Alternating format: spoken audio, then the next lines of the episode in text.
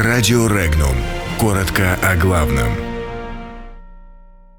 Израиль предупредил Иран, Киев делает ставку на ядерные мины.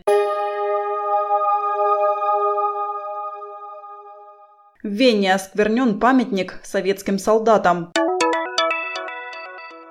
Киеву предложили защититься от России ядерными минами.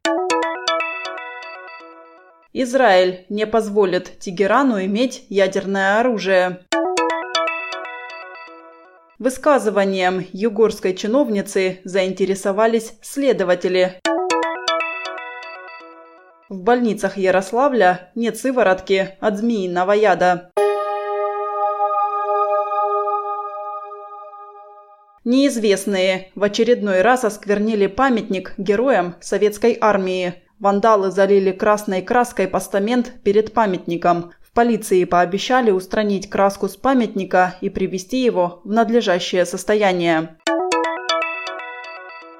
На Украине нашли еще один способ сдержать российскую агрессию. Для этого на границе с Россией необходимо установить ядерно-минные заграждения. Такое заявление в эфире канала Абос ТВ сделал эксперт Украинского института евроатлантического сотрудничества Игорь Козий. Он уверен, что Киев может беспрепятственно создавать тактическое ядерное оружие, а также средства его доставки. Премьер-министр Израиля Беньямин Нетаньяху заявил, что его государство не позволит Ирану заполучить ядерное оружие. Об этом сообщает Аль-Арабия. Заявление последовало в ответ на решение Тегерана частично выйти из ядерного соглашения, подписанного в 2015 году.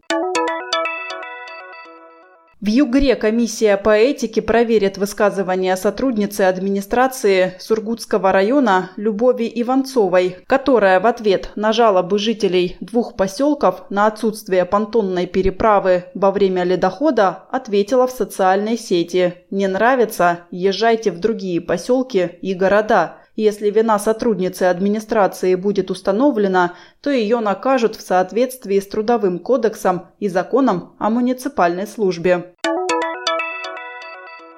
Жительницы Ярославля, которую укусила змея, не смогли помочь в больнице из-за отсутствия противоядия. Начались осложнения на сердце. Женщине был поставлен диагноз инсульт. Ведется доследственная проверка. Подробности читайте на сайте Regnum.ru.